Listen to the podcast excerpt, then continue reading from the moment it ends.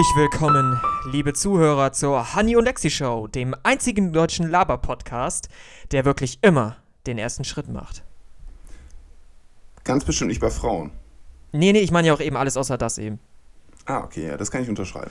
Äh, diese Folge haben wir uns zwei ganz besondere Gäste eingeladen, und zwar den lieben Jens und den Paco. Äh, ich bin gespannt, was sich daraus ergibt. Wir haben uns ein großes Thema vorgenommen, und zwar sind das die sozialen Medien. Wir haben uns gefragt, was eigentlich das Soziale in sozialen Medien ist, und das werden wir mit den beiden diskutieren. Natürlich. Ja, sehr interessant. Natürlich Ich, auch äh, mit mir, dem lieben Lexi und dem lieben Honey. Ja, genau. Du bist auch wieder dabei. Ich freue mich auch schon äh, ganz groß äh, darauf. Also, ich bin sehr gespannt. Äh, du hast dich auch ein bisschen darauf vorbereitet, ne? Ja, ja, ich habe meine Hausaufgaben gemacht. Ich kann ja an dieser Stelle nochmal sagen, ich habe einen Vortrag an der Uni darüber gehalten und da hat sich eine coole Diskussion ergeben. Und ich wollte das gerne nochmal neu machen. Und ich, ich fand das Thema sehr cool, ja.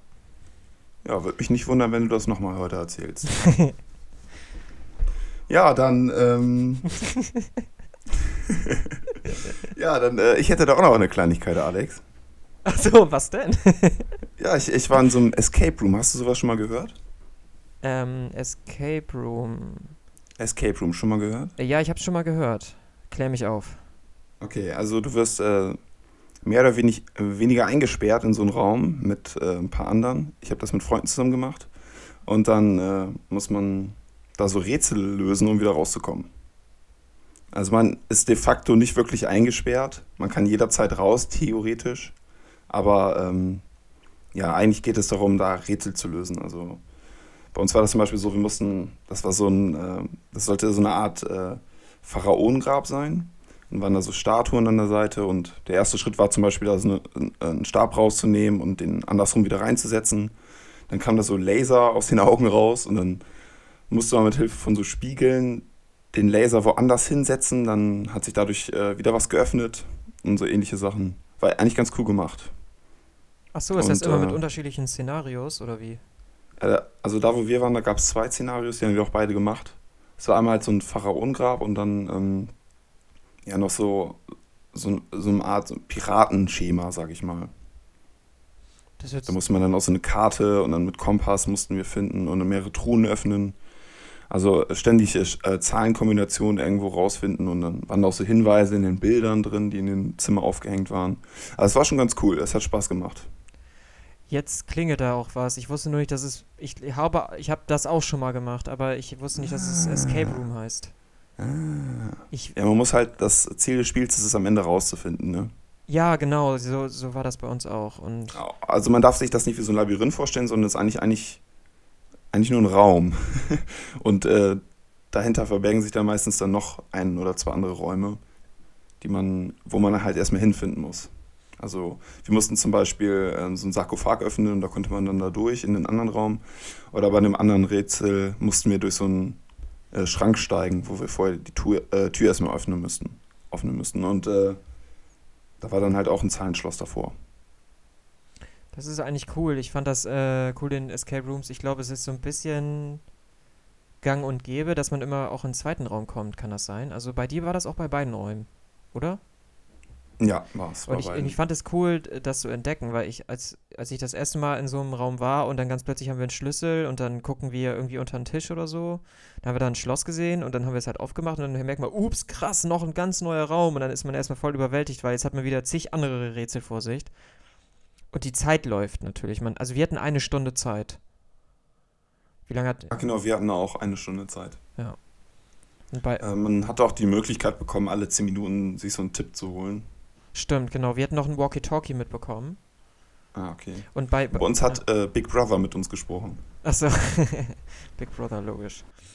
Ähm, ja, bei uns, bei mir war es tatsächlich, glaube ich, ein Gefängnisausbruch oder. Ja, doch, ich glaube, bei uns war es ein Gefängnisausbruch. Wir waren Gefängnisinsassen, mussten ausbrechen. Und es war eben gleichzeitig noch, hatten wir die Möglichkeit, ähm, ne, die Geschichte von dem Szenario irgendwie herauszufinden. Also man hat dann auch viele, viel Kleinkram gefunden, so Postkarten, das waren jetzt nicht alles tolle Hinweise oder so, aber man hat dann halt so im Prinzip rausgefunden, ja, der Typ, der hier in der Zelle vor mir war, der hatte irgendwie eine Liebesbeziehung mit, mit mit einem Typen oder mit irgendwas, keine Ahnung, und war halt ein bisschen auf witzig getrimmt, war auch ganz witzig so. Und das zweite Szenario, da mussten wir eine Bombe entschärfen. Ja, das klingt auch ganz spannend. Ja, das, das mit dem Bombenschärfen, das hat mir auch ein bisschen besser gefallen vom Szenario. Das war so alles auf 50er Jahre getrimmt, so ähm, äh, 60er Jahre, so Kalter Krieg ungefähr. Ah, okay. War ganz cool, ja. Und hat auch Ja, Spaß, cool. hat auch Spaß gemacht. Einfach mal im, im Netz gucken auf so äh, Seiten wie Groupon oder so, da gibt es ganz oft Gutscheine auch. Ähm, und da haben wir auch unseren Escape, unsere Escape-Geschichte, glaube ich, auch her. Und dann ist es auch viel, viel billiger. Ich weiß nicht genau. Ja, das ist gar nicht so günstig, ne? Nee, also wir haben mit, mit Gutschein waren wir pro Person, waren wir dann bei 10 oder 15 Euro dabei. Ja, das ist, glaube ich, schon ganz gut. Ja, und das war wie gesagt mit Gutschein. Ja. Also wir mussten ein bisschen mehr zahlen. Wir hatten jetzt aber auch keinen Gutschein dabei. Na. Aber wir hatten total Glück gehabt, das war ganz witzig, weil wir hatten in dieser, in den Gefängnisausbruch, da haben wir dann irgendwann nach, weiß ich, 40 Minuten waren wir dann ganz gut fortgeschritten, aber dann irgendwie hatte sich dann auf einmal aus Versehen die Tür einfach schon geöffnet und wir waren so perplex, so, hä, haben wir das jetzt plötzlich so geschafft? Das hat sich gar nicht so danach angefühlt. Wir haben irgendwie nur so ein paar Sachen rumgeschoben. Irgend so, äh, bei irgendeinem Rätsel, wo eigentlich sich eine kleine Box öffnen sollte oder so. Und äh, ganz plötzlich ging die Tür auf und dann so, hä, haben wir es jetzt geschafft und so? Und dann, und dann kam, dann kamen die Veranstalter und meinten dann, ja, das war jetzt hier ein Fehler, es tut uns total leid und so. und, äh, die hatten irgendwie, keine Ahnung, vielleicht hatten sich manche, vielleicht ist das schon öfter passiert und manche Gruppen hatten sich übelst aufgeregt oder so, aber wir waren da eigentlich so ganz locker, so, ja, überhaupt kein Problem und so, ihr seid ja auch noch ganz neu hier, kein Ding. Und dann haben die gesagt, ja, ihr kommt ihr einfach äh, in zwei Wochen wieder und dann könnt ihr noch einen Raum machen, unseren neuen, den haben wir dann schon fertig, den könnt ihr dann umsonst machen. Und dann konnten wir da halt in kostenlos nochmal hin. Das war ziemlich geil. Das ist cool. Ja. Äh, bei uns ist äh, was ähnliches passiert. Äh, bei diesem Sarkophag, den musste man mit so einem, da waren zwei Schlösser dran, eins mit einem Schlüssel und eins mit einem Zahlenschloss.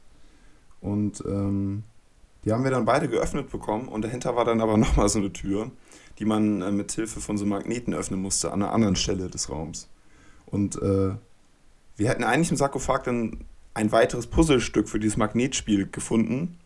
Aber wir hatten die Tür, die dahinter ist, irgendwie anscheinend mit was anderem schon vorher geöffnet. Nämlich bei einer anderen Sache brauchte man auch Magneten und einer von uns hat diese Magneten halt einfach überall rangehalten, überall dagegen. Und dann ist diese Tür halt da schon offen gewesen, als wir den Sarkophag dann äh, geöffnet haben. Aber man kann also den Raum auch mit Try and Error lösen. einfach, einfach alles, also das ist ja überall, man ist erstmal alles am Abwühlen und so und dann irgendwann sieht man dann so einen Stein, da kann man die Platte abmachen oder so. ja, ja. Oder man hat einen Schlüssel, man steckt den einfach überall rein und guckt so, was Ja. öffnet sich jetzt? Auch bei diesem Piratenrätsel hatten wir äh, drei Schlosse gleichzeitig, die alle drei Zahlen brauchten. ja. Und dann sind wir immer wieder auf irgendwelche Zahlen gestoßen und halt alle immer an den Schlössern immer direkt diese alle Zahlenmöglichkeiten durchgegangen. und das hat dann halt auch manchmal geklappt, ne? ja. Dann ist man weitergekommen. Na, geil.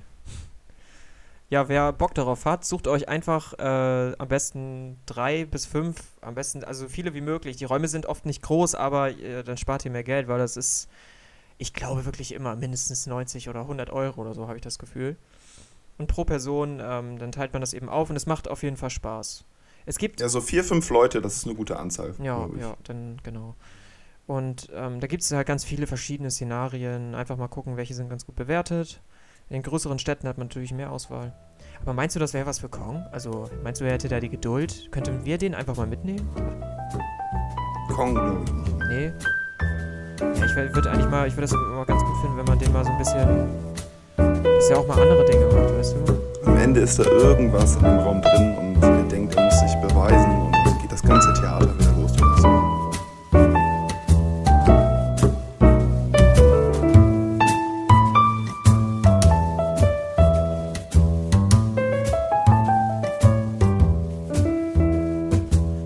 mal, Paco, du bist doch mega krass auf Twitter unterwegs, habe ich gehört.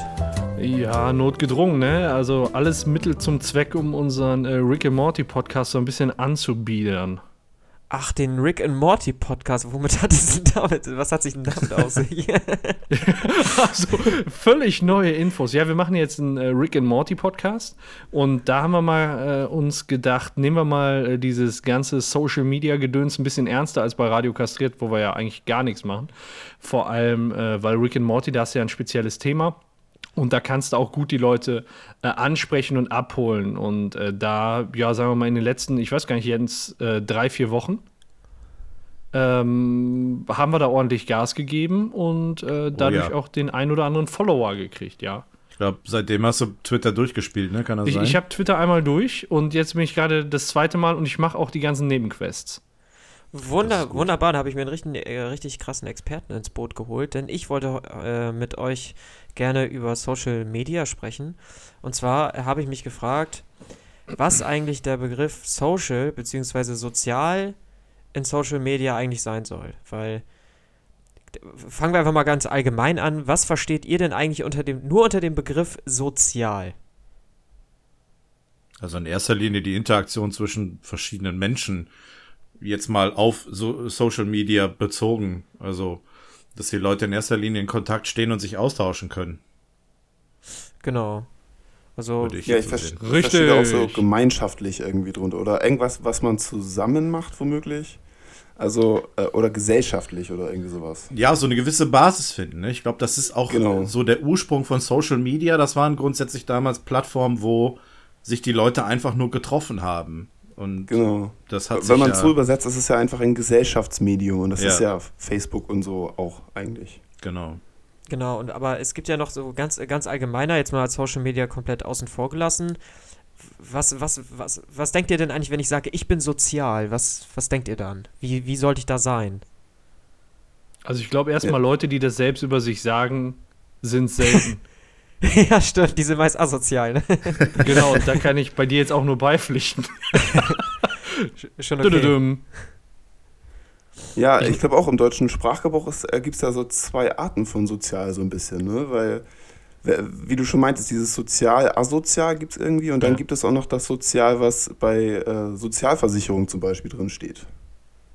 Genau, Was dann ja mehr so dieses äh, Gesellschaftsversicherung bedeutet. genau, das ist nämlich ein äh, ganz wichtiger Punkt, denn sozial hat ja mittlerweile, äh, kann man aus ganz verschiedenen Perspektiven sehen. Äh, es gibt einmal die Psycholo psychologische Sichtweise, wie Jens hier eben auch Mhm. aufgeführt hat, mit ähm, Interaktion zwischen zwei Menschen und eine Beziehung und wie, wie die sich gegenseitig wahrnehmen und bla bla bla.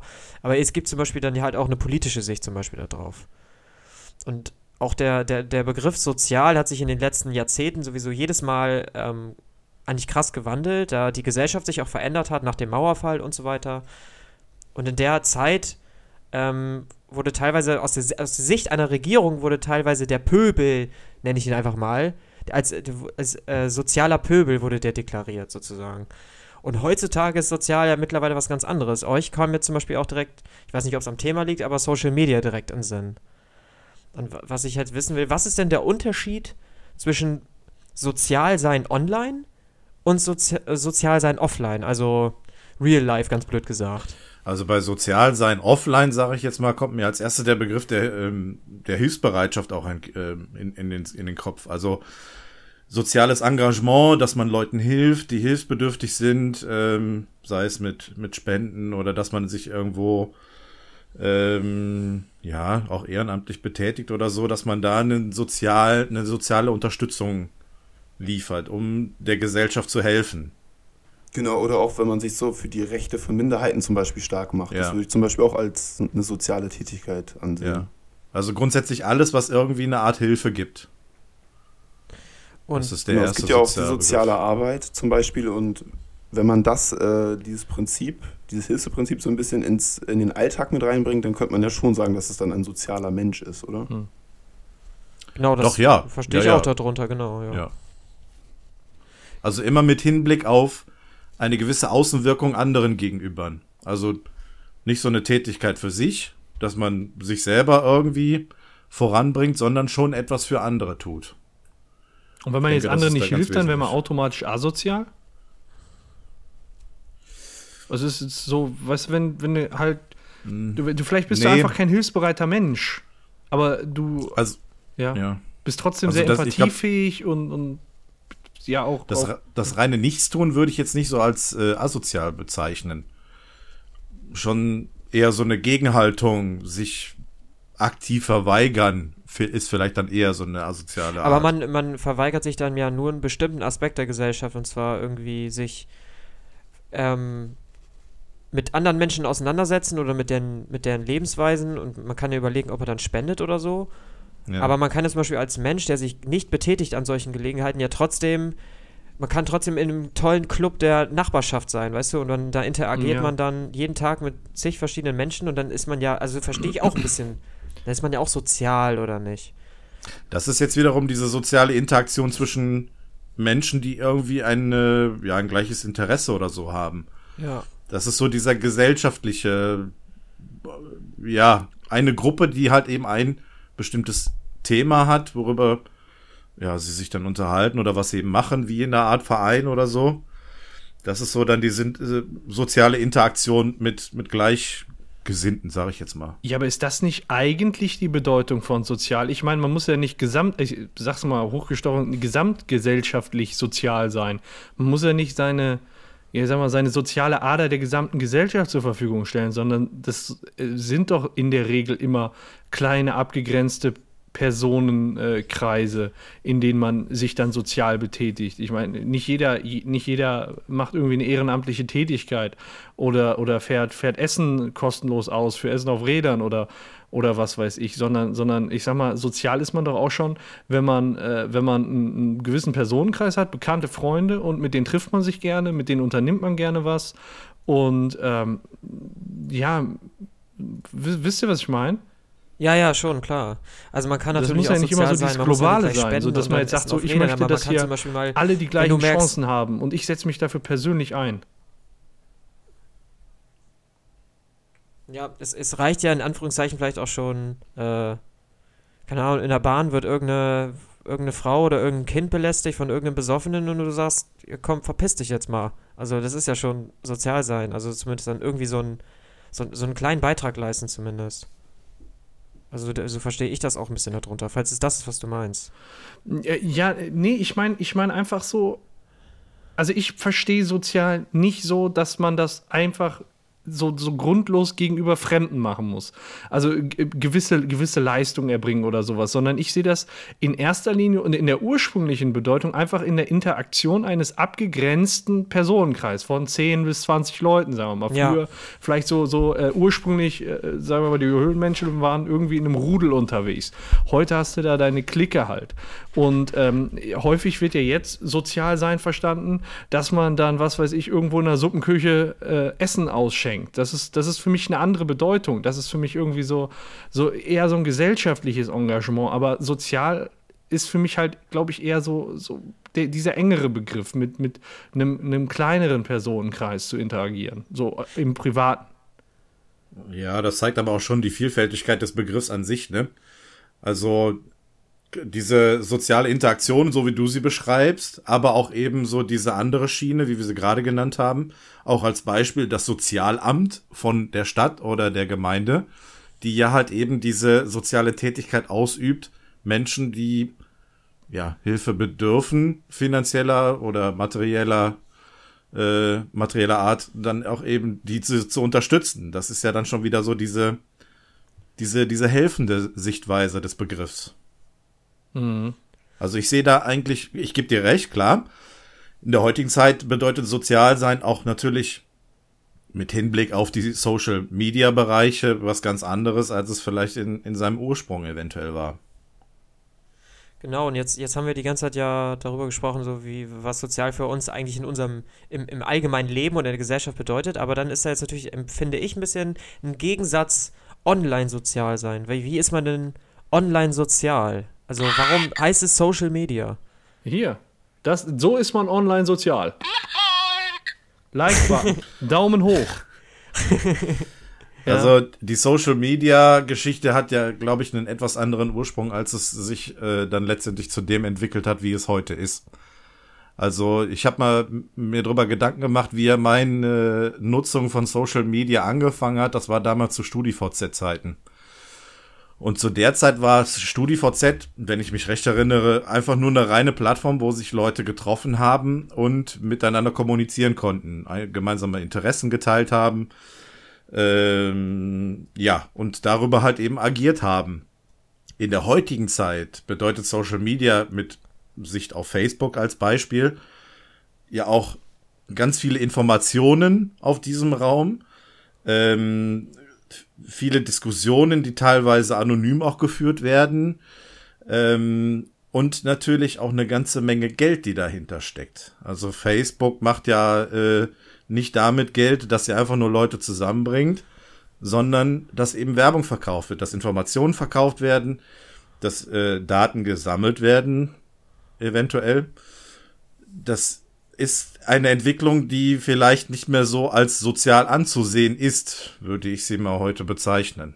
Ja, genau, also das, das finde ich auch. Also ich finde es nicht sozial, dass da jetzt mittlerweile riesige Global Player mittlerweile ihre Finger im Spiel haben und da ja im Prinzip auch Meinungen ein bisschen lenken können. Also zum Beispiel Facebook hat ja irgendwann mal nach den Anschlägen in Paris, hat, haben die ja mal, ähm, glaube ich, eine Funktion bei Facebook gehabt, dass du ähm, anklicken konntest, ob dein Profilbild so eine Frankreich-Flagge haben soll. Weißt du, dass du, dass du den, dass dein Profilbild so mit den Farben so gedeckt wird. Ja.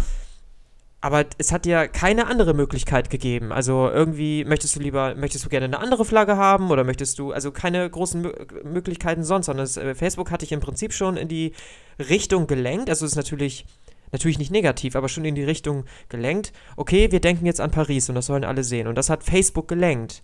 Und da Ja. sieht man ja eigentlich schon, was für einen Einfluss eigentlich so, so, so eine Firma auf die ganze Community hat. So. Bietet dir im Prinzip schon an, ähm, wie heißt denn das? Wie nennt man denn das Wort? Blablabla bla, bla zu zeigen für Paris. Diese, Ähm, Flagge zu Anteilnahme. zeigen. genau. Und Ja. ja. genau, Anteilnahme zu zeigen. Und da merkt man schon, was, was für einen Einfluss die haben. Aber jetzt mal abgesehen von diesen Firmen, die da ihre Finger im Spiel haben, jetzt im Social Media geht es ja immer nur im Allgemeinen, dass, dass ja Menschen miteinander interagieren. Und das passiert im echten Leben ja anders als online. Und was ist äh, denn der soziale Begriff online? Also war, wie interagiert man eigentlich online miteinander? Ist das intim oder ist das eher distanziert? Also ich habe den Eindruck, das ist total distanziert. Da schiebt man sich einen Daumen nach oben hin und her Warum? und Ja. ist vielleicht ein Das ist bisschen. immer sehr, sehr spezifisch. Also aus welchen Gründen geht man denn ins Internet, um mit Leuten zu kommunizieren? Ich hatte da zum Beispiel ein Beispiel.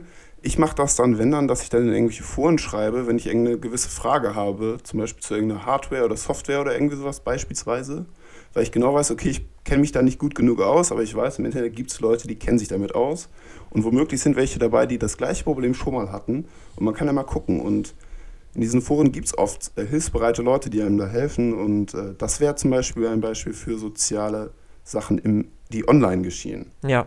Also ich habe ein paar Mal, so ein paar Mal Forenhilfe in Anspruch nehmen wollen und äh, habe auch schon häufig gegoogelt und im Forum dann Hilfe gefunden. Und äh, da waren aber auch zu 50 Prozent der Beiträge, konntest wirklich sagen, waren da so Trolle unterwegs, die dann erstmal einen angepisst haben, dass er seine Frage besser stellen soll, dass der äh, mal gucken soll, dass er das da vernünftig einsortiert. Also das ist ja jetzt auch nichts, ich sag mal, wenn du ein Forum hast, wo du gut beraten wirst, dann hast du da auch schon echt Glück gehabt. Das passiert dann auch nicht selten. Äh, nee, nicht Ja, häufig. Ich weiß, was für Kommentare du meinst. Solche habe ich Ja, ja, gesehen. genau. Halt dich bitte an die Forenregeln. Hier werden die und die Begriffe genannt. Das sollst du nicht nutzen. Und so. Ja, gan Ja, ganz ja. genau. Oder, Und oder kannst du beim nächsten Mal direkt deine ganzen Daten mitsenden? Benutzt doch die Sufu, Leute. müssen. Die Sufu, Alter. Ja, das hilft halt keinem. Und da- da ist dann auch mehr Angekacke. Da kannst du jetzt sagen, ja klar, ist er sozial, wenn du es allein auf, auf die. Also da bedeutet, glaube ich, sozial einfach nur, dass man darüber kommunizieren kann. So, und das ist das, Genau. was da passiert, das ist im höchsten Maße teilweise asozial. Ja, Ja, aber okay. Trolle sind ja auch eine gewisse Art von Kommunikation und das würde ich jetzt nicht vielleicht unbedingt als sozial bezeichnen. Nee, deswegen sage ich ja, das ist asozial. ja. Ja, irgendwie online ist es ja so, ähm, man baut sich ja teilweise auch seine Freundesliste, baut man sich ja krass auf. Also ich weiß noch, wie ich das damals gemacht habe, war total dumm. Also wenn ich jetzt daran zurückdenke, als ich mich bei Facebook angemeldet habe, dachte ich auch erstmal, boah, alle haben irgendwie 200, 300, 400 Freunde und ich habe jetzt nur 14. jetzt muss ich aber anfangen zu collecten, so, weißt du? Hm. ja und den habe ich mal beim Kiosk gesehen, den klicke ich an. ja, ja, genau.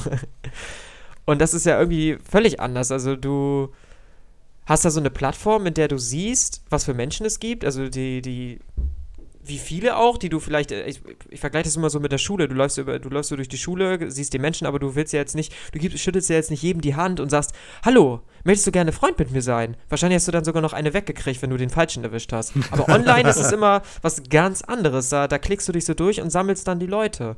Aber was ist denn daran sozial, bitte? Also, Ja. Im Grunde Ja. eigentlich nichts, ne? Also wenn äh, wenn man dann jetzt irgendwie was in Facebook dann postet oder teilt, dann ist das ja grundsätzlich irgendwie die ein, eigene Meinung oder etwas Privates, was man gerade irgendwie macht oder, äh, oder, oder sieht oder sonst auch irgendwie. Und dann ist es die Frage, ob man das jetzt unbedingt jedem, mit dem man verknüpft ist, ähm, dann auch wirklich teilen möchte. Ist dann die Frage, ne? Also wenn man dann irgendwie so Leute hat, die man irgendwann mal kennengelernt hat und die hat man in Facebook hinzugefügt, weil man kennt sich ja halt, ist dann die Frage, ob der unbedingt wissen soll, dass ich jetzt am Wochenende Dirty Dancing gucke und dabei äh, pinke Marshmallows esse. Darum geht's ja, das soll ja jeder wissen. ja. Das ist dann die Frage, das muss man dann eben separieren. Was macht halt, man es dann oder macht man es nicht? Was ich jetzt auch so irgendwie so, so krass finde, ist, dass eigentlich so, für mich ist das Soziale in sozialen Medien eigentlich so nur die reine Interaktion mit anderen Menschen. Also du klickst irgendwie nee, Quatsch, du, du kommentierst ein Foto von jemandem, dann kriegt mhm. derjenige, der das Foto gepostet hat, eine Rückmeldung, okay, ein Mensch hat auf etwas rea reagiert, was ich in die Welt geschmissen habe. Und ja. dann klickst du, gefällt mir bei seinem Kommentar. Und dann hat derjenige dann auch direkt wieder ein Feedback von einem anderen Menschen bekommen. Ja. Und ich glaube, das ist halt dieses krass distanzierte soziale Interagieren, oder? Ja, weil es ja auch schnell geht. Genau. Du brauchst ja nur einmal kurz anklicken und hast jemandem direkt schon irgendwie was übermittelt. So nach dem Motto, das, ich stimme dir zu oder das ist richtig, was du sagst oder das, was du da gepostet hast, gefällt mir. Oder mittlerweile gibt es ja andere Emojis, dass man auch sagen kann, äh, finde ich lustig oder mag ich mhm. nicht, macht mich sauer, mhm. etc. Ja. Und äh, das geht halt super schnell. Und dann macht man es halt mal gerade eben, so dass man sich denkt, ach guck mal, der hat jetzt seit längerer Zeit wieder was reingesetzt und das ich habe jetzt schon lange keinen Kontakt mehr gehabt, drückst mal auf gefällt mir, nur um dem wissen zu lassen, okay, ich habe das, hab das registriert, was du da machst. Ich kenne dich noch, wir bleiben noch in Kontakt oder so. Ja. Also insgesamt sind ja die ganzen äh, Kontakte, die man da irgendwie über Facebook aufbaut, äh, das ist ja, das ist ja ein ganz kleiner Personenkreis, mit dem man eigentlich nur wirklich guten Kontakt hat. Und das, was man da eigentlich macht, ist einfach nur äh, auf dem neuesten Stand gehalten zu werden. Was macht er jetzt gerade, um den zu begaffen, um Informationen zu kriegen? Ähm, und und das, das, hat ja irgendwie auch, auch nichts mit, mit, ja, wie soll ich sagen, das, das ist keine soziale Beziehung im eigentlichen Sinne, die man zu den Leuten hat. Die Plattform, diese Technik, die dahinter liegt, die nennt sich Social Media, weil Leute da, also beziehungsweise Leute mit ihren Accounts im Internet vertreten sind und die in einem quasi Menschenpool landen. Aber das, was da passiert, ist eigentlich nur ein Austausch von rohen Informationen und von hin, hin und her schieben von Daumen nach oben. Ja, aber ich sehe da noch eine etwas andere Komponente. Also ich habe nicht nur meinen engeren Personen und bekannten Freundeskreis, sage ich jetzt mal in Facebook, sondern auch schon Leute, die ich seit Jahren nicht mehr gesehen habe, aus Schulzeiten oder was weiß ich, wenn man irgendwo was anderes, woanders unterwegs war, dass man jemanden kennengelernt hat. Da sehe ich diese Plattform eher als Möglichkeit, äh, schnell mit einem dieser Personen wieder in Kontakt treten zu können, falls irgendwie mal Bedarf ist. Also ich sehe es trotzdem noch so als, als gemeinsam Pool, um andere Leute auch noch zu erreichen. Gegebenenfalls. Ich, ich finde an sich die Idee von sozialen Medien, finde ich eigentlich auch cool. Also so wie Facebook angefangen hatte. Also eigentlich hat es ja mal angefangen, äh, äh, dass Mädchen auf dem College bewertet werden sollten. Das war ja, glaube ich, die erste Version von Facebook. Da hieß, damals hieß es noch Face Smash.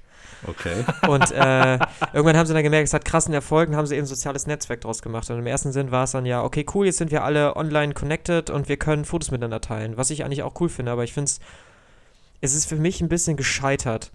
Weil das fängt schon allein, wenn man Facebook aufruft, dann siehst du oben so die Leiste, wo du dann was eintippen kannst oder Fotos rein äh, hochladen kannst oder so. Dann steht da, was machst du gerade?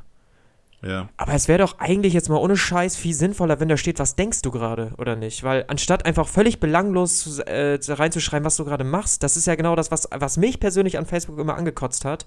Ja, ich sitze heute Abend wieder mit meiner Freundin Sushi essen auf dem Sofa und ob die jetzt nun fröhlich sind oder nicht, das weißt du nicht, weil wer soll das denn wissen? Aber da sind drei Lachsmilies ja. und dann, wow, das muss ja ein, ein toller Abend sein, aber was bringt denn das für die Gesellschaft? Was, was bringt das für denjenigen, für andere Leute, die das lesen, außer dass es Druck erzeugt?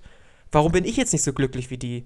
Aber wenn da stehen würde, was denkst du gerade, das wäre doch irgendwie mal, dann würden die Leute wenigstens mal was Konstruktives, ob es nur blöd ist oder nicht, aber was Konstruktives schreiben, dann würden sie sich mal mit sich selbst auseinandersetzen. Habe ich so das Gefühl. Ja, ich glaube, da gibt es aber auch zwei Seiten. Ne? Also wenn du da wirklich reinschreibst, was denkst du gerade und irgendjemand dann wirklich den totalen Blödsinn, den er gerade im Kopf hat, dann da niederschreibt. Ich meine, das hängt dann letztendlich von, den, von der Person ab und von dem Personenkreis, die das dann letztendlich benutzen. Aber dann sehe ich so eher die Gefahr, dass dann doch noch viel mehr Blödsinn kommen könnte, theoretisch. Und auch Dinge, ähm, die mich gar nicht interessieren, die mich eventuell noch aufregen oder sonst irgendwie. Das kriegen die auch so hin. Was weiß ich, wenn dann jetzt einer reinschreibt, äh, bei was denkst du gerade, äh, ich ja, irgendeine persönliche Meinung zu irgendetwas, mit der ich nicht einverstanden bin, dann reg ich mich in dem Moment auf, obwohl ich es, ich sag mal, eher passiv gelesen habe, nur weil es bei mir auf der, auf der, auf der Timeline da auftaucht, weil ich es dann überfliege und dann lese und dann denke ich, wie, wie kannst du diese Meinung haben? Warum, mhm. warum bist du so? Da sehe ich dann wiederum auch noch so den negativen Gedanken. Ja, das ist ein guter Punkt, das stimmt. Auf der anderen Seite, bei dem, was machst du gerade, ähm, habe ich so im Kopf, ähm, dass es für mich vielleicht interessant sein kann, jemanden zu sehen, der gerade irgendwie bei einem bestimmten Event ist, der vielleicht im Kino ist oder sonst irgendwie einen bestimmten Film guckt, ähm, dass man im Nachhinein, wenn es jemand ist, mit dem ich mehr Kontakt habe, vielleicht auch drüber reden kann und so weiter. Also es gibt da immer zwei Seiten der Medaille und ich glaube, das hat auch immer was mit dem Personenkreis zu tun, der das letztendlich benutzt. Entweder du hast da welche, die da einen totalen Bullshit mitmachen oder die das eben halt sinnvoll nutzen. Ja, das glaube ich auch. Es gibt auch äh, eine Vielzahl an Menschen, ähm, die Facebook aktiv nutzen, also die da auch täglich drin sind, um sich auszutauschen und sowas. Es gibt auch äh, eine Vielzahl an Facebook-Gruppen, wo auch diskutiert wird. Die gibt es von jeder Kleinstadt, wo die dann über die Sachen aus der Stadt dann halt diskutieren oder sowas. Das gibt es aus meiner Ortschaft mhm. auch. Kenne ich auch. Und ähm, das ist dann ja auch so, das ist ja eigentlich ein gutes Beispiel für so, äh, Social Media, wozu es eigentlich da sein sollte. Ne? Ja, aber auch. Also den Austausch der Menschen. Auch wenn ich dich jetzt also unterbreche, ne? auch, auch bei diesen kleinen Gruppen. Wir haben ja auch eine Gruppe, ne? Und da äh, steht dann so eine Scheiße drin wie: Ja, hier ist gerade, hier ist gerade ein Hubschrauber lang geflogen. Ähm, wisst ihr, ob da irgendwie was passiert ist? Dann kommt der nächste, oh bist Gott. du bescheuert, was interessiert dich das? Ach so. Ähm, dann, dann kommt wieder einer und sagt, ja, lass die doch in Ruhe. Und dann, nein, das hat dich gar nichts anzugehen, warum da ein Hubschrauber lang fliegt. Und so eine Scheiße liest man sich dann durch. Ich bin nicht mehr in diesen Gruppen drin einfach. Die, die ja, haben das ist, glaube ich, das Problem, dass man. Sinnvoller Grundgedanke war da. Aber das, was die Leute daraus machen, das ist meist ein großer Haufen Scheiße ich, ich glaube, dass das Problem ist so ein bisschen, dass man äh, online so eine richtig krasse Distanz zu den anderen hat und dadurch jeder seine Meinung einfach in die Welt hinausschreit über alles, ob man nun ja, Ahnung ja. hat oder nicht. Ich glaube, Vor allem, wenn es dann noch Leute sind, die nicht mit ihrem eigenen Bild und ihrem eigenen Namen im Internet unterwegs sind, die können sowieso schreiben, was sie wollen und schreiben es dann letztendlich auch nur um Leute eventuell dann zu ärgern und zu trollen oder um, äh, keine Ahnung, irgend, einfach irgendeinen Bullshit da zu lassen. Und wenn du dann als Gruppenadmin dann hingehst und du beschränkst die Leute dann quasi in ihren Post oder löscht die sogar, dann gibt es noch mehr Shitstorm. Also das ist dann auch so dieses Schneeballprinzip, ne? Ja. So diese Idiotie und der Bullshit, die verbreitet sich immer weiter und dann äh, nimmt das dann irgendwann kein Ende mehr das ist äh, ja leider dann auch et etwas, wohin sich das im Social Media Bereich ent entwickeln kann. Ja. Also ich muss sagen, meine Social Media Tätigkeit bei Facebook, die habe ich irgendwie vor vier, fünf Jahren eingestellt. Vorher habe ich wirklich festgestellt, also ich kriege jetzt so langsam die, die ganzen Infos so, guck mal, was du vor fünf, sechs Jahren gepostet hast. Ähm, ich weiß nicht, ob mein Leben vor fünf, sechs Jahren spannender war. Ich weiß, da habe ich studiert in Berlin und habe dann häufig da Bilder gemacht und die mal gepostet. Einfach, ne, um, um die Leute mal auf den neuesten Stand zu halten. Heutzutage, ich habe da gar kein Interesse mehr dran einfach.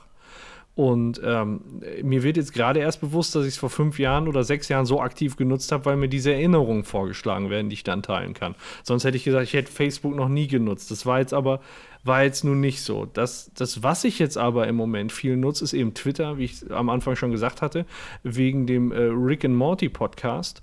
Und äh, da muss ich sagen, wenn man jetzt Twitter und Facebook miteinander vergleicht, dann ist, hat, hat Twitter noch eine krass persönlichere Note. Ich finde, äh, habe ich Facebook, Facebook hat eine krass persönlichere Note. Äh, Twitter ist einfach so ein unterkühltes und, ja. und, und dreckiges Social-Media-System. Ich weiß gar nicht, wie ich es anders sagen soll. Ich habe ich hab versucht, äh, wirklich die Leute so ein bisschen anzusprechen und auch mit ins Boot zu holen, auf den Podcast aufmerksam zu machen. Das ist, die, die fahren einen da teilweise richtig an, ne? Dass dann da einer schreibt, ja, was ja, ist das hier? Ist das hier Werbung? Das ist verboten. Wo ich dann einfach nur so sage, so, da schreibt einer, ja, ich suche, äh, so, so nach dem Motto, ich suche einen Podcast über Rick and Morty und ich habe die halt in den Filtern stehen. Und dann spreche ich den an und sage, ja, dann hör doch mal bei uns rein. Und dann kackt dich jemand anders, der das in seiner Timeline sieht, äh, kackt einen dann an. Wo, wo du einfach nur so denkst, was, der hat es doch gesucht. Ich, ich schreibe doch nicht wahllos Leute an einfach. Und ähm, dann haben wir jetzt so einen Aufruf gemacht, ähm, um äh, so, so, unsere Follower und unsere Fans dann zu fragen, ob die nicht unser Cover designen wollen. Jens, daran erinnerst du dich dann auch noch, das hatte ich auch rumgeschickt. Wie dann ja. einer so ja, geschrieben hat, ja, mhm. was habe ich denn davon? Kriege ich da Geld für? Ja. So, das oh Mann, ist ey. einfach, das ist gar nicht dazu geeignet, sozial mhm. zu, zu kommunizieren. Und ich habe das jetzt schon so gemacht, dass jeder unserer Follower kriegt halt so eine, so eine private Nachricht. Das sind die überhaupt gar nicht gewöhnt. Man kann über Twitter auch chatten. Also so, so, beziehungsweise sich so Nachrichten hin und her schicken wie ein WhatsApp. Aber eigentlich schreibt man immer nur auf seine Pinnwand und, und dann gibt es halt Leute, die einfach nur sich darauf beschränken, andere zu kommentieren und äh, irgendwie äh, bescheuerte Kommentare abzulassen. Und da ist Twitter halt, oh, echt, echt ein Sauladen. Ach, witzig, das wusste ich überhaupt nicht. Ich dachte immer, dass äh, Twitter im Gegensatz zu Facebook so also es, mit, dem, mit dem Medium kann ich bis jetzt eigentlich mehr anfangen tatsächlich. Also dachte ich bis jetzt. ja, das, das funktioniert auch gut und ich habe mich damit auch beschäftigt. Also ich hatte äh, tatsächlich, ich wusste ungefähr immer, wie Twitter funktioniert, aber ich hatte mir, bevor wir den Rick and Morty Podcast gestartet haben, mal so ein paar Sachen durchgelesen, wie man das machen sollte, dass man da auch möglichst viele Follower kriegt und so ein paar Empfehlungen und was weiß ich, wo ich mich dann dran gehalten habe, um, äh, also es sind halt so ein paar einfache Regeln, womit das dann halt nicht ganz in die Buchse geht. So. Und äh, daran habe ich mich jetzt gehalten und das ist dann teilweise, hat man da einfach so, so aggressive Leute, die einen dann äh, da auch einfach öffentlich so ein bisschen bloßstellen wollen. Doch, das ist schon. Ja, in Twitter, in Twitter ist ja kaum einer mit seinem, seinem eigenen Namen unterwegs und äh, genau dieses Bild, wie du es gerade beschrieben hast, das habe ich auch schon festgestellt in Twitter und deswegen nutze ich Twitter eigentlich auch so gut wie gar nicht. Ich verstehe Twitter auch nicht. Also wenn du dann äh, auf irgendeinen Tweet dann irgendwie antwortest und jemanden persönlich anschreibst und dann kriegst du teilweise auch keine Antwort mehr oder weiß ich nicht. Ähm, ich ich verstehe dieses Prinzip auch irgendwie gar nicht. Also das ist Social Media technisch irgendwie an mir vorbeigegangen. Ich glaube, Facebook verstehe ich, aber Twitter verstehe ich nicht. Und ähm, auch dieser Faktor, dass du sagst, dass alles unpersönlich ist und dass einen die Leute dann auch ankacken. Ich glaube, sehr, sehr vieler Hate wird auch äh, über Twitter äh, ja verbreitet. Ja weil es halt eben schnell geht und äh, du in kurzen Sätzen auch dann eben die Leute dann immer eben schnell beleidigen, beleidigen kannst oder so. Und ähm, das, ich mag Twitter deswegen ja, auch nicht. Also bei Twitter, das habe ich jetzt, das habe ich jetzt in der Zeit festgestellt, es gibt reine Hater-Accounts. Das sind Leute, die, die ja, sich einfach nur zum Ziel gemacht haben, andere Leute anzukacken. Und äh, das dermaßen derbe, ähm, dass Leute denen dann folgen, um die krassen Diss, Disses zu lesen. Und ja. das, das ist, es ist, also ich, ich, weiß nicht, was ich dazu sagen soll. Das ist einfach. Ja, das ist ein falscher Trend einfach. Guck dir doch mal die Leute an, die äh, in, in YouTube unterwegs sind und in, in Twitch und die wirklich gehatet werden. Es gibt ja da ein paar Paradebeispiele leider in Deutschland. Und dann verfolgt die mal über Twitter. Guck dir mal an, was, wie die Leute reagieren auf deren Tweets und was, was dann da teilweise zurückkommt, wie was, richtig beleidigende Sachen und da frage ich mich, ob das ja. heutzutage tatsächlich notwendig ist. Ja. Also wenn jemand, wenn jemand etwas macht, woran er Spaß hat und das im Internet verbreiten möchte, ob er jetzt gut ist oder schlecht ist, dann soll man ihn doch lassen und äh, soll man es einfach ignorieren. Aber dass manche Leute dann auch tatsächlich dann hingehen und aktiv dann auch Hate betreiben ja. und den Leuten versucht wird zu schaden, da habe ich kein Verständnis für. Also das, das tut mir dann auch echt ja, leid. Definitiv. Aber nur eine kurze Sache. Ich habe jetzt äh, Twitter gerade sehr schwarz gemalt. Ähm, das möchte ich auf Twitter insgesamt, möchte ich den Mantel auch lasten. Aber ähm, wir haben jetzt auch mit dem Rick and Morty Podcast echt gute Erfahrungen gemacht äh, bei Twitter. Wir haben viele gute Rückmeldungen gekriegt und da sind halt auch viele Leute, die sich einbringen. Äh, also die, ähm, die halten wir auch echt hoch und äh, sind da auch sehr gewillt, die weiterhin zu betüteln, dass die, ähm, dass sie sich auch weiter einbringen. Also wir haben gute Vorschläge gekriegt. Wir haben, wir haben äh, viele, viele ähm, wir haben viele, viele äh, Zuschriften bekommen. Äh, euer Podcast ist toll oder ne, ich freue mich schon auf die nächste Episode und sowas. Das heißt, das, das gibt auch andere Leute. Das ist halt so, wie es überall ist, personengesteuert. Und wenn Es, Ja. es gibt eben feige Personen, die würden dir niemals sagen, du bist ein Arschloch, wenn die vor dir stehen, weil die dann denken, die kriegen eins in Ja. die Fresse. Aber, was sie wahrscheinlich auch kriegen würden, aber wenn die hinter ihrem Rechner sitzen und den Schlüssel noch stecken haben, von innen und halb umgedreht im Schloss, dann trauen die sich mal richtig was. Und äh, das ist dann eben äh, Social Media, äh, was denen die Plattform dafür gibt. Ja. Ich, ja, ich, das krieg, kriegt man auch immer mit, wenn man ähm, irgendwelche Videos von großen YouTubern sieht oder so. Seien das jetzt mal, keine Ahnung, irgendwelche komischen Schminkkanäle oder auch so jemand wie Valulis oder so. Die, erklär, die erzählen dann ja auch immer, ja, größtenteils positive Rückmeldungen und super Kommentare und so, aber die Haterkultur gibt es einfach immer. Die ist immer da. Mhm. Ja, mit denen hat, macht auch jede Erfahrung, der in irgendeiner Form auf irgendeiner Plattform unterwegs ist. Also ähm, du wirst immer solche Leute haben, die äh, negative Kommentare schreiben und ähm, klar, gibt es auch Leute, die das, denen das nicht gefällt, was manche Leute machen. Das ist ja auch äh, vollkommen legitim, aber ähm, dann wirklich in den aktiven Hass zu gehen oder aktiv negativ jemanden anzuschreiben oder zu kommentieren, ähm, ist nur bis zu einem gewissen Punkt eigentlich in Ordnung. Ja, Also- genau. Ähm, ich habe mir, ich hab mir natürlich auch super, super geile kleine Notizen gemacht, ne? Natürlich, Mhm. falls uns der Stoff, der Stoff ausgeht. Und ich habe noch so eine, so eine, so eine richtig, so eine polarisierende Frage. Und zwar, ähm, wird so, so Social Media eigentlich noch von uns kontrolliert, den Menschen, oder haben mittlerweile die großen Global Player das für uns übernommen? Wen meinst du mit Global Player? Meinst du da diese Google, Influencer, die Amazon, viele Follower Facebook, haben oder, oder die Plattform an sich? Ähm, die Plattform an sich und ähm, dass da Werbung geschaltet wird, äh, welche Firma das lenkt. Facebook lenkt Facebook, meine ich damit, oder Google Plus wird ja von Google äh, gedingst. Aber und natürlich, dass, dass da Werbung geschaltet wird und auf dich personalisiert wird zum Beispiel. Und da wollte ich halt, habe ich halt damals, ich habe ja einen Vortrag an der Uni ein bisschen darüber gehalten mit, mit einer Gruppe und da haben wir halt am Ende diese Frage gestellt, äh, in wie, wie groß der Einfluss mittlerweile, äh, mittlerweile ist von den Firmen. Und ob man da noch von Social Media sprechen kann oder ob das mittlerweile sowas wie, naja, da äh, meldest du dich an und wirst eigentlich nur zugeballert mit Meinung und Werbung, so ein bisschen. Mhm.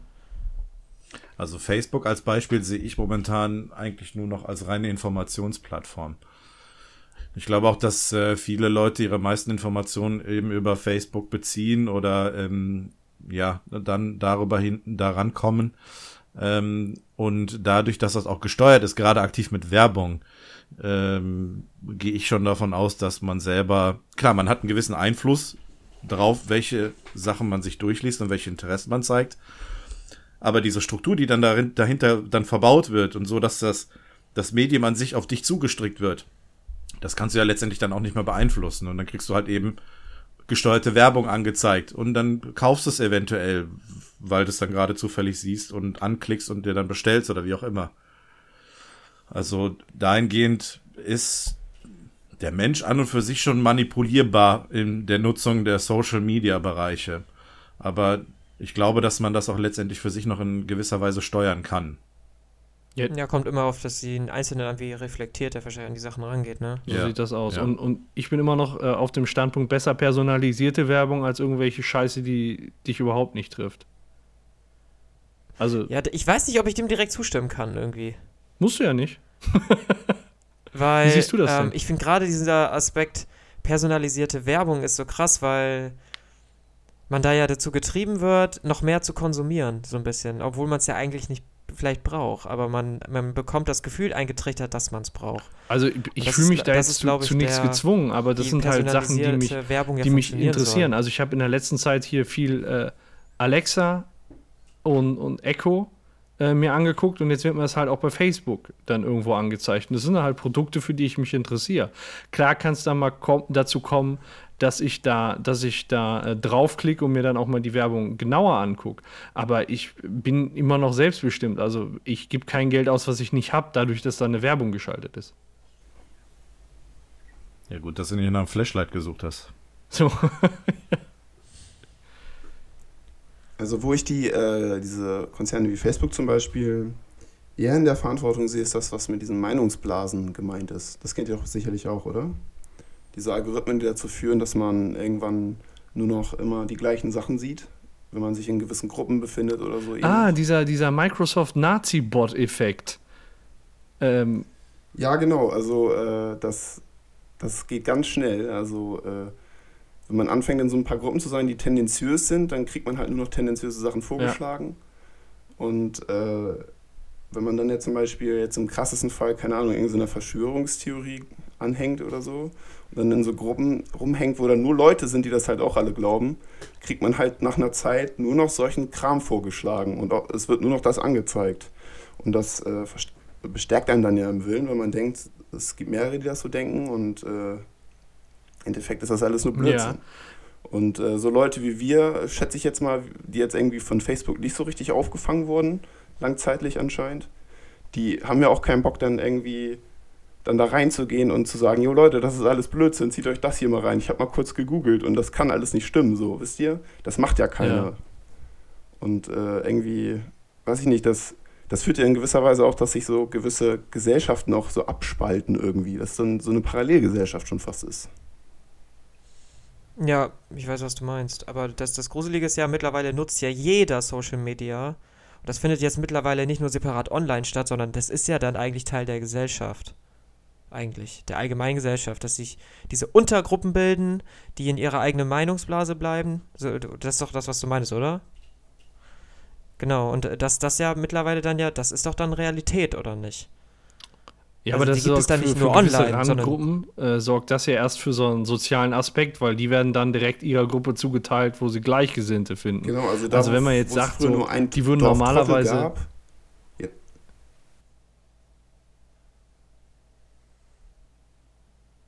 Ja, Paco, du hast gerade ein bisschen Schwierigkeiten in deiner Leitung. Oh, sorry. Du warst, warst gerade weg. Okay, so, sorry. Das, äh, sag, äh, versteht ihr mich jetzt besser? Ja.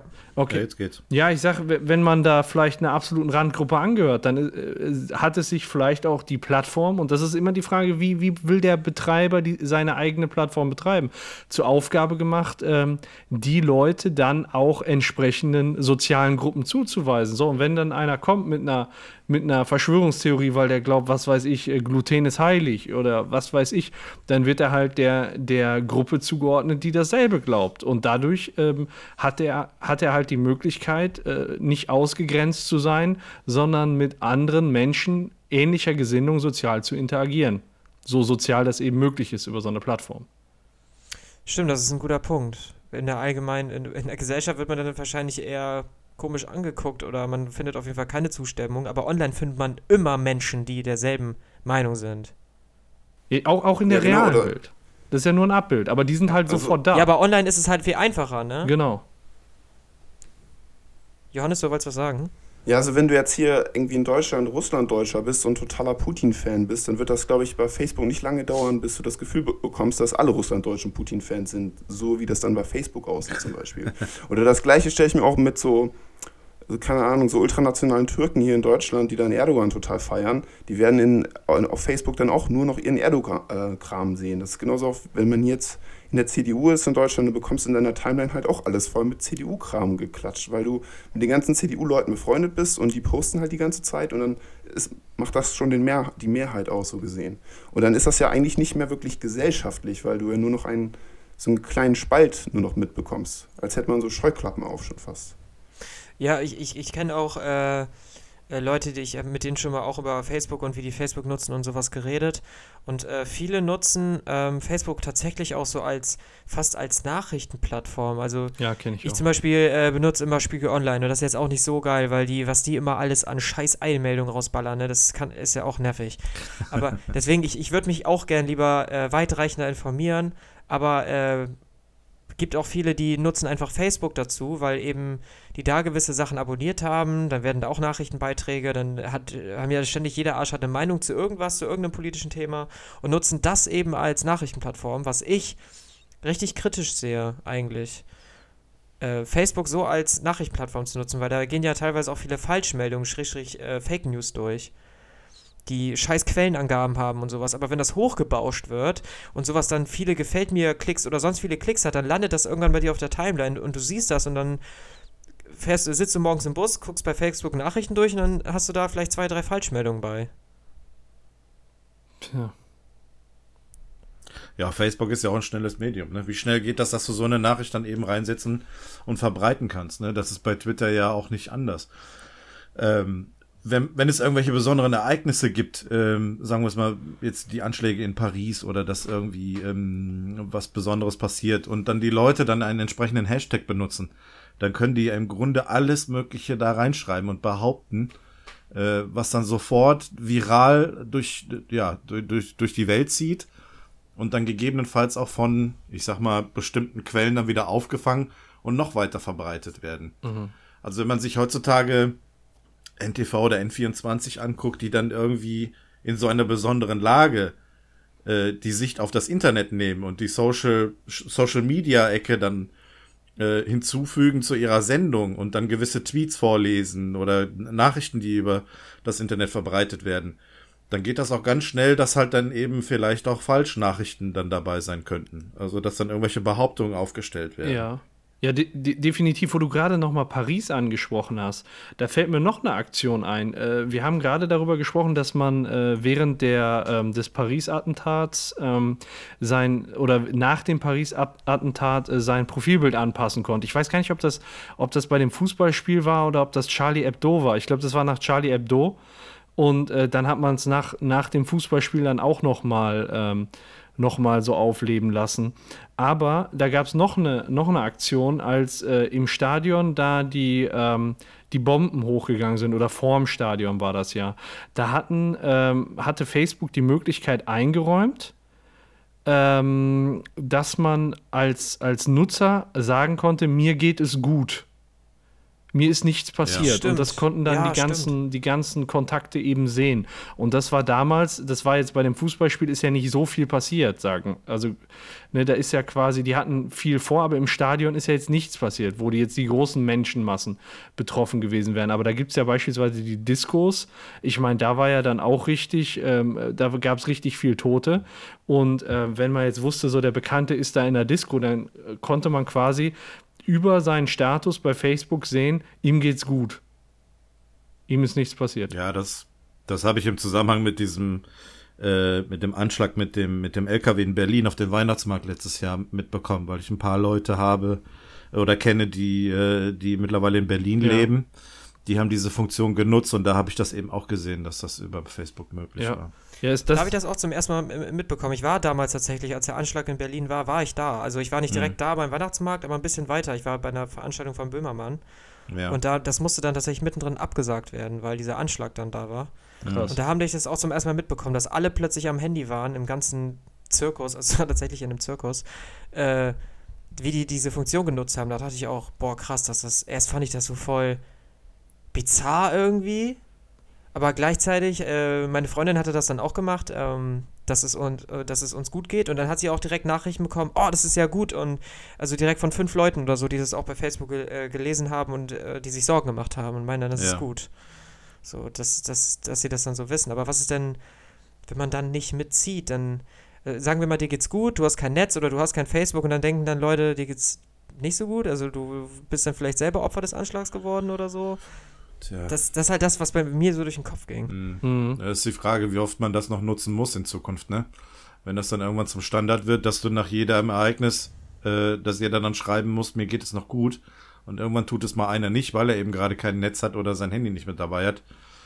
Äh, dann fangen vielleicht auch die Leute an, sich Sorgen zu machen. Aber ich glaube, in der heutigen Zeit ist das einfach nur zum Glück noch, weil es eben nicht so oft vorkommt, eine Funktion, die halt eben zur Verfügung steht, die man nutzen kann aber man sollte nicht unbedingt davon ausgehen, dass man das äh, auch immer nutzen muss. Ja. So, ich, ich, ich schaue nochmal kurz in, mein, in meinen schlauen Notizen, ob ich noch irgendwas richtig Geiles habe. Ich glaube, wir haben mittlerweile über fast alle Aspekte gesprochen. Ich hab, Wie seid ihr denn bei eurer Diskussionsrunde zu einem Ergebnis? Oder was für ein Ergebnis habt ihr dann letztendlich gehabt, äh, was die, die Fragestellung betrifft, die du gerade hattest? Bezüglich äh, lenken wir das noch oder lenken das die Großkunden, die, die, die, die Big Player? Ach, das äh, wurde eigentlich alles, alles, alles sehr ähnlich diskutiert, wie wir es mhm. auch gemacht haben. Also wir haben uns natürlich noch mehr Zeit genommen. Wir hatten ursprünglich einen, einen Text, der genau genauso hieß, What is, What is the Social in Social Media? Ja. Und ähm, der hat halt, äh, der Autor hat da eine ganz düstere Sicht tatsächlich darauf. Also für ihn ist Social Media, äh, der ist auch irgendwie, ich glaube, 65 geboren oder irgendwie sowas. Das heißt, er ist ähm, alles andere als mit Computern aufgewachsen. Ja. Und äh, für den hat das, das Ganze alles eine ganz düstere Zukunft. Das ist im Prinzip äh, nur äh, eine zur Schaustellung deines deiner Internetidentität ist, die im realen Leben Mhm. eigentlich gar nicht echt existiert und dadurch, dass dadurch die Gesellschaft unter Druck gesetzt wird, die sich auch in diesen Plattformen aufhält und dann eben mitziehen muss. Und dass Ja. da Ja. eben ganz viel Dunst einfach herrscht. Also der hat eine ganz, eine, eigentlich fast nur eine rein negative äh, Sichtweise drauf, aber ich habe das eher kritisch gesehen. Also ich finde dann gerade Kontakt mit alten, äh, mit, mit alten Freunden oder so, das ist, das ist super, dafür, funktio- dafür ist es da. Ja. Und das, Ja. das, das finde ich auch super. Nur, nur leider, wie es auch ähm, ähm, natürlich auch in der Gesellschaft offline funktioniert, da ergeben sich halt teilweise auch Kulturen oder, oder Subkulturen, die funktionieren eben nicht so gut oder Tendenzen oder Sichtweisen oder sowas, die halt irgendwie wie Krebs sind, wie zum Beispiel die Haterkultur. Mhm. Ja. Und ich finde, ähm, man muss Social Media nicht als ähm, separate Komponente unserer Gesellschaft sehen, sondern die ist mittlerweile schon einfach integriert. Und äh, was wollte ich jetzt nochmal sagen? Scheiße. Der, der wichtigste Punkt, der ist mir jetzt entfallen. ja, egal. Ja, Aber ich glaube, es kommt auch viel ähnlich. auf, viel auf die Aufklärung an sich an, ne? Also wie sehr sich Leute mit Social Media beschäftigen und wie weit auch die eigene ähm, ja, mediale Kompetenz ist, das Ganze zu, zu nutzen und äh, wie man damit umgeht. Das ist letztendlich noch das Wichtigste im Umgang mit Social Media. Wenn es Stimmt. Leute einfach nicht auf die Kette kriegen, äh, dann irgendwie nur einen Bullshit dann da reinschreiben, dann funktioniert es bei den Leuten auch nicht. Aber wenn du das sinnvoll nutzt, du dir die richtigen Informationen raussuchst aus den Social-Netzwerken, äh, die richtigen Kontakte pflegst mit Leuten, die du halt kennst, äh, besser oder halt auch eben ein bisschen schlechter. Wenn das alles wirklich funktioniert, dann funktioniert auch Social Media für dich. Genau. An den äh, arabischen Frühling, der ohne diese Social Media nicht möglich gewesen wäre, glaube ich. Stimmt. Dieses Hast du damals. recht, ja. Ja, das ist richtig. Ich, Ja. finde, ich finde tatsächlich, sollte in der Schule für, für Kinder sollte es das Fach Medienkompetenz geben, so wie du das gerade erklärt hast, Jens. Ja. Weil, Also Ja. ich habe damals in meiner Berufsausbildung tatsächlich mal einen, einen Workshop besucht, äh, der mit ähm, medialer Kompetenz zu tun hatte. Und das war gerade noch so in der Aufbauphase von Social Media. Und da habe ich auch eine ganze Menge mitgenommen. ja, cool. Ähm, das kann man eigentlich nur jedem an, ans Herz legen, der halt mit ähm, Social Media umgehen möchte oder es eventuell sogar aus beruflichen Gründen muss. Ja, gerade so, also so grundlegende Sachen wie äh, mit Haterkultur, sagen wir, du bekommst ein paar Kommentare, wie gehst du damit um, wie gehst du mit Nachrichten um, wie mit Quellenangabe, du musst ja jetzt nicht gleich zehn Ja. Quellen zurückverfolgen, aber zumindest ist das jetzt totaler Scheiß, der da steht. Und inwiefern gibst du eigentlich was von dir preis, sozusagen? Ja, da, genau, das, das ist ja eigentlich der wichtigste Punkt, ne? Oder damit fängt es im Grunde an. Welche Informationen gibst du von dir preis? Äh, wem möchtest du das eigentlich übermitteln und wer sollte das vielleicht nicht sehen? Dass du da zumindest schon mal weißt, wie du, wie du dich im Internet bewegst und dass du das auf die Kette kriegst. Ja, Und ja, das ist, äh, denke ich mal, das A und O. ja, schönes, schönes, langes Thema, hat voll Spaß gemacht. Ich habe genau, genau das, Thema, genau ja. so, genau so sollte es sein. Ja, sehr schön. Warst auch super vorbereitet, Alex. Oh, Dankeschön. Dafür kriegst du heute ein Sternchen eingetragen. Noch ein? Oh, geil. Passend zum Thema. ja. War das jetzt ein BB-8? Nee, das ist mein Like-Button. Ich habe hier, ich habe hier, das sieht aus wie eine Butterbrotdose, Ah. da kann ich draufdrücken und der hat verschiedene Like-Sounds.